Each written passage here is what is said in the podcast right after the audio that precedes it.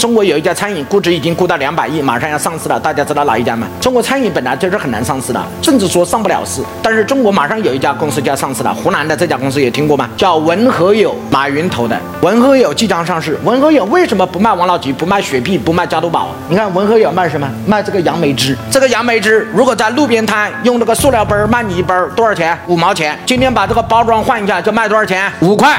大家知道一杯杨梅汁的成本多少钱？一毛八到两毛。一个。公司一个组织一个门店，如果你没有一个暴利型产品，这家公司是赚不到钱的。什么叫暴利型产品？至少十倍以上的利润，没有十倍以上的利润都不叫暴利型产品。所以你看，这只是它的一个，它有好几个都是暴利型产品。一桌子里面每一桌总会有每个人点一罐，你知道它每天的销量有多大？